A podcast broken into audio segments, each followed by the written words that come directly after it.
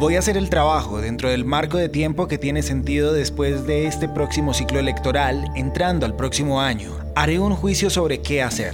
Esto decía el presidente Joe Biden recientemente. Bienvenidos. Los saluda Natalia Falá y vamos a comenzar este 20 de septiembre hablando de las aspiraciones reeleccionistas del mandatario, quien ha señalado, como escuchábamos, que esperará para decidir si finalmente presenta o no su candidatura una vez se celebren las elecciones de medio término. Faltan ya 49 días exactamente para que se lleve a cabo esta jornada electoral en Estados Unidos y para nadie es secreto que Trump y Biden están midiendo pulso con miras a 2024. Ante nuestros micrófonos, esto dijo Luis Montes, estratega demócrata. Un anuncio por parte del presidente Biden sobre si se reelegirá o no, creo que es, eh, sería en detrimento eh, ¿verdad? La, a la, agenda demócrata en estos momentos se está eh, ¿verdad? luchando duro por tratar de mantener el control en el Senado y también el control en la Casa de Representantes. creo que eso es, es la prioridad en estos momentos y el presidente Biden lo entiende. yo creo que también eso va mucho más allá eh, de, la, de la figura, ¿verdad? Que siempre se ha pensado como el presidente Biden como una figura de transición luego de una etapa bastante tóxica que se vivió en Estados Unidos y creo que él también está consciente de su rol histórico. Pues justo esta semana una encuesta de Harvard Caps y su aliado de Harris Poll, compartida por el periódico The Hill, señalaba que el 45% de los estadounidenses votaría por Trump y un 42% por Joe Biden. Y atención a este dato, de acuerdo a un sondeo de opinión que también arroja el estudio, un 67% de los estadounidenses prefiere que Biden no se presente a la reelección. El motivo, una gran mayoría no solo critica su gestión de gobierno, sino que señala que sería un presidente muy mayor de volver a optar por el cargo pues de llegar nuevamente a la Casa Blanca, Joe Biden tendría 82 años. La encuesta también arroja una perspectiva interesante y es que señala que de darse el escenario en que Trump y Biden se disputen la presidencia, una amplia mayoría dice estar dispuesto a apoyar a un candidato independiente y más moderado. Algunos son reacios a contemplar que una dupla Biden-Trump sea la definitiva en la recta final, como es el caso del estratega demócrata Luis Montes sería bastante difícil, ¿verdad? Creo que esto, eh, creo que la, la, se va a variar, ¿verdad? Si, si, sería, si, si tengo que hacer una apuesta, creo que, eh, ¿verdad? No sería Biden-Trump. Eh, muy probablemente Trump esté en la boleta, es probable, ¿verdad? Pero no sabría a ciencias ciertas. Yo creo que Biden también la edad, aunque lo vimos ayer muy lúcido, eh, ¿verdad? Creo que eso también él está, en, eh, él tiene eso en, en mente. Quizás es muy temprano para especular qué podría pasar. Solo a medida que vaya definiéndose ese abanico de candidatos que aspiran llegar a la presidencia, sabremos, como decimos coloquialmente, hacia dónde se irá inclinando la balanza. Mientras eso pasa, aquí los dejo con este mensaje del presidente Biden que compartió hace poco en Twitter, dirigido a los demócratas en vísperas de unas elecciones de medio término que serán decisivas para el partido. Quiero ser claro sobre lo que está en juego en estas elecciones. Su derecho a escoger está en juego. La seguridad social que pagaron está en juego, la sobrevivencia de nuestro planeta, nuestro derecho a votar e incluso nuestra democracia está en juego en estas elecciones. Nosotros escogemos, los demócratas, en construir una mejor América y tenemos una gran oportunidad para hacerlo. No cabe duda de que han sido unos años duros, pero aún así hemos llegado lejos. Señores, los demócratas ofrecen una visión de una América mejorada y está en nuestro alcance lograrlo. Solo tienen que votar. Tenemos que votar, organizarnos, movilizarnos, salir a votar. Necesitamos recordar quiénes somos. Somos los Estados Unidos de América y no hay nada, nada por encima de nuestra capacidad si lo hacemos juntos. Así que empecemos a mover. BP added more than 70 billion dollars to the US economy in 2022 by making investments from coast to coast. investments like building charging hubs for fleets of electric buses in California, and starting up new infrastructure in the Gulf of Mexico.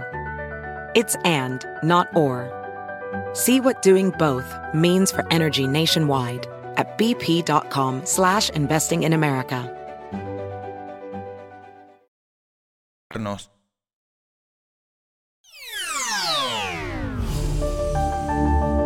Esta semana sin duda Colombia es noticia. Comencemos escuchando este mensaje de Iván Cepeda dirigido el día de ayer al doctor Humberto de la Calle reiterando el compromiso del gobierno nacional con los diálogos de paz. Voy a hacer una precisión y una claridad que es fundamental y este es un mensaje para el doctor Humberto de la Calle. Apreciado doctor Humberto, el actual gobierno, el gobierno del presidente Gustavo Petro, en ninguna circunstancia procederá a negociar o renegociar el acuerdo de paz que fue suscrito en el año 2016 entre lo que eran en ese momento las FARC-EP y eh, el gobierno del eh, hoy expresidente Juan Manuel Santos. Ese acuerdo es inalterable, es un acuerdo que está inscrito ya en nuestra constitución por distintas vías y en el futuro lo único que corresponde es implementarlo al pie de la letra de manera plena e integral y ese es el compromiso que adquirió el presidente Petro ante el país y el mundo y que cumplirá de manera estricta. Pues en esta materia avanza la agenda del presidente Gustavo Petro en torno a la denominada paz total y con ella el inicio de los diálogos con disidencias de las FARC. Por ahora, dos fotos de delegados del gobierno nacional y miembros del Frente Séptimo de esta guerrilla sentados en la mesa desde los llanos orientales marcan el inicio de esta nueva etapa en el país. El encuentro al que se catalogó como exploratorio tiene como meta llegar a una mesa de diálogo formal. Se ha hablado sobre la posibilidad de un alto al fuego y eh, ha quedado abierta una vía para una conversación. Escuchábamos a Iván Cepeda, presidente de la Comisión de Paz del Congreso. Ahora se espera que un primer paso en un segundo acercamiento sea la declaratoria, lo antes posible, de un cese al fuego bilateral acordado con las partes, evitando así más dolor en la familia colombiana. Escuchemos lo que decía Camilo González, director del Instituto de Estudios para el Desarrollo y la Paz. Se refiere a un grupo de 34 estructuras de pequeños grupos que salieron de las FARC, que no continuaron en el acuerdo, no firmaron el acuerdo de paz. Así van las cosas por ahora. Recordemos que la propuesta del gobierno contempla un cese al fuego multilateral con todos los grupos armados. Organizaciones armadas como el ELN y el Clan del Golfo han atendido el llamado del presidente Gustavo Petro sin llegar a un acuerdo hasta el momento y sin ningún compromiso a cesar su acción criminal. Desde Nueva York, donde el presidente Gustavo Petro está de visita y sostuvo un encuentro con la comunidad colombiana residente en Estados Unidos, el mandatario aprovechó la ventana para señalar que la paz siempre será criticada y que en la historia de Colombia no ha podido observar procesos de paz que no se critiquen. Enfatizó que lo que más se debe criticar es la guerra y su continuación en el país. Pues anoche, en entrevista exclusiva con nuestra cadena aliada Noticias RCN, el director del medio, José Manuel Acevedo, le preguntó a Danilo Rueda, alto comisionado de paz, sobre cuántas veces toca hablar con gente que dice que quiere la paz y lo único que hace es despreciar los acuerdos. Le preguntó si toca realmente volverlo a intentar. Escuchen la respuesta del funcionario. Hay que volverlo a intentar, porque hay una conclusión también importante los estados, los gobiernos han incumplido parte de sus compromisos. O si no, ¿cómo nos explicamos más de mil líderes asesinados? ¿Cómo nos explicamos que haya más de 300 miembros firmantes del acuerdo del Teatro Colón asesinados? Si no logramos parar todas las violencias, vamos a seguir incumpliendo los acuerdos. El primero de ellos, el de la vida. Pero miremos también qué ha sucedido con la implementación del acuerdo de paz con las FARC eh, lo oye el Partido Comunes. Un total vacío en las responsabilidades, por ejemplo, en los planes de desarrollo con enfoque territorial, con los planes de sustitución voluntaria. Entonces, esos incumplimientos son una responsabilidad del Estado. Claro, con todo el mundo hay que dialogar. Y vuelvo e insisto, el diálogo no significa el desconocimiento de las responsabilidades jurídicas y penales de quienes y con quienes se dialoga. Nada, nada de eso se está desconociendo. Pues desde la oposición los acercamientos siguen generando polémica y cierto escepticismo. Estas fueron las declaraciones que ofrecía ante nuestros micrófonos la senadora por el Centro Democrático, Paloma Valencia. Yo creo que hay una gran preocupación, no solamente en el Centro Democrático, sino en muchos colombianos. Primero, porque es que uno no puede tratar el crimen con condescendencia permanentemente. Colombia se ha vuelto costumbre que si los criminales son suficientemente poderosos, entonces el Estado es suave con ellos.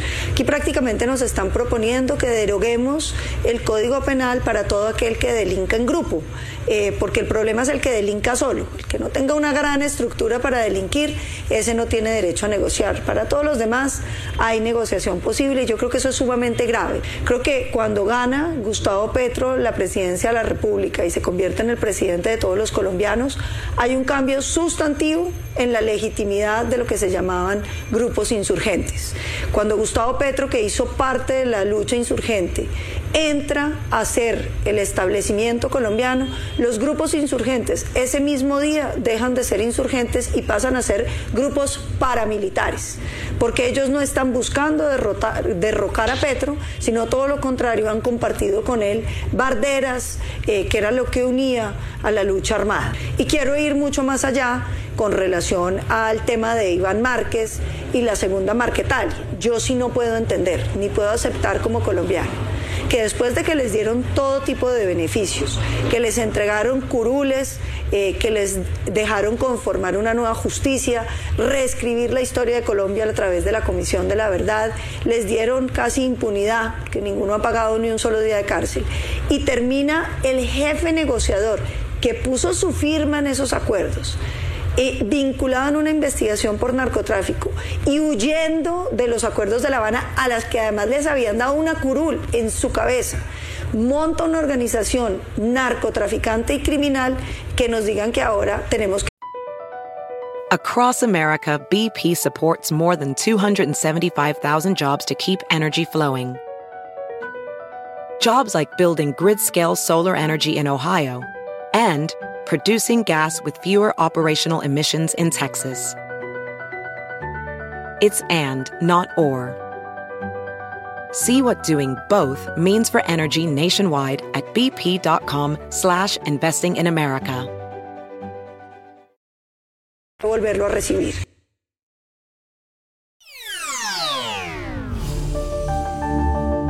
Vine para acá para poder ayudar a mis hijos porque se están muriendo de hambre hablándose a lo vulgar allá donde yo vivo.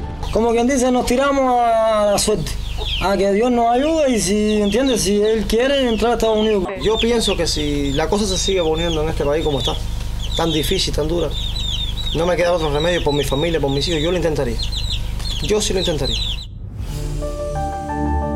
Eran testimonios de cubanos que por una u otra razón prefieren huir de la isla, seguir viviendo bajo un régimen que pocas garantías les ofrece. De este tema cerramos hablando hoy porque sigue creciendo el impacto de la masiva ola migratoria de cubanos que sigue llegando a las costas de Estados Unidos. Migrantes que en medio de una situación desesperada y pese a los riesgos, no dudan en apostarle a ese sueño americano. La cifra de interceptaciones ya es la más alta de los últimos años y se registra un récord de fallecimientos entre los migrantes que tratan de llegar de forma irregular por tierra a través de la frontera sur. Balseros siguen huyendo en precarias condiciones y como pueden del régimen comunista en Cuba. A este punto las cifras son las más altas desde la crisis de los años 90. Durante el año fiscal que inició en octubre del año pasado, a la fecha 5.456 personas han sido interceptadas por las autoridades. Ante nuestros micrófonos, la Guardia Costera nos explicó qué está pasando y cuál es la situación hoy por hoy. Normalmente las personas que son reportadas en estas áreas son personas que están transitando en embarcaciones caseras o mal construidas que eh, no están hechas para enfrentar el mar, son situaciones muy peligrosas, eh, están transitando sin salvavidas o cuando lo hacen en grupos organizados, digamos, liderados por, por alguien que, al que le están pagando para hacer un viaje ilegal, esas personas no tienen eh, como eh, escrúpulo pues, por la vida humana, están es, mayormente em, preocupados por hacer dinero. Pese a los esfuerzos de las autoridades y las advertencias de los riesgos, alrededor de 200.000 personas están intentando llegar mensualmente a Estados Unidos. Las autoridades aclaran que las políticas migratorias no han cambiado. La inmigración ilegal no ha cambiado y la postura de las agencias federales sigue en pie y y han, y como te digo, han incrementado los recursos. Cualquier persona que sea rescatada tratando de entrar ilegalmente puede aguardar ser repatriada. Departamento de Seguridad Nacional también reportó cifra récord de las personas fallecidas intentando cruzar la frontera sur. Ya serían 748 fallecidos desde octubre del año pasado a la fecha, superando las 557 que se reportaron en 2021. Across America, BP supports more than 275,000 jobs to keep energy flowing. Jobs like building grid-scale solar energy in Ohio and producing gas with fewer operational emissions in Texas. It's and, not or. See what doing both means for energy nationwide at bp.com slash investing in America.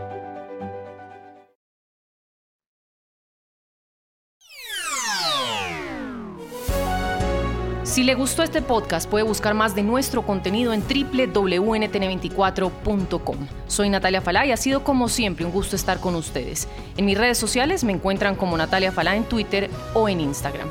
En NTN24 te informamos y te acompañamos.